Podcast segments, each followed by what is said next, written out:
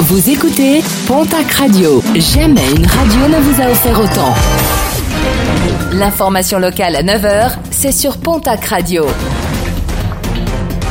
Bonjour Jean-Marc Courage Sénac. Très belle journée et merci de votre fidélité.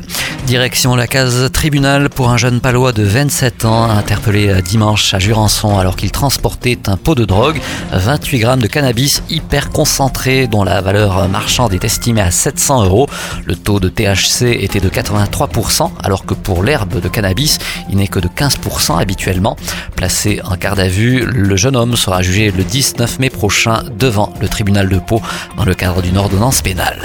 La fermeture dès aujourd'hui de la RD 920, la route qui mène à Cotteret, fermeture à partir de la sortie de Pierrefitte-Nestalas pour permettre la purge de la falaise et notamment supprimer le risque de chute d'un bloc de 25 tonnes sur cet axe.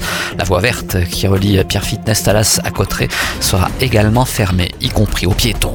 Malgré les annonces hier matin du Premier ministre Gabriel Attal, les agriculteurs ont décidé de poursuivre leur mouvement. Quelques routes restent toujours bloquées dans le Gers. Hier, les agriculteurs ont manifesté devant le centre technique du groupe Total à Pau pour demander le GNR, le gazole non routier, à 1 euro. D'autres actions sont prévues dans les prochaines heures par les manifestants. Peu de perturbations attendues sur les rails. La grève des aiguilleurs n'aura que peu d'impact sur la circulation des trains dès demain vendredi et pour ce samedi aussi. Affirmation hier de la direction de la SNCF. Trafic quasi normal avec quelques perturbations localisées, notamment en Nouvelle-Aquitaine. Les aiguilleurs demandent un vrai plan massif d'embauche ainsi qu'une majoration de la prime opérationnelle de circulation.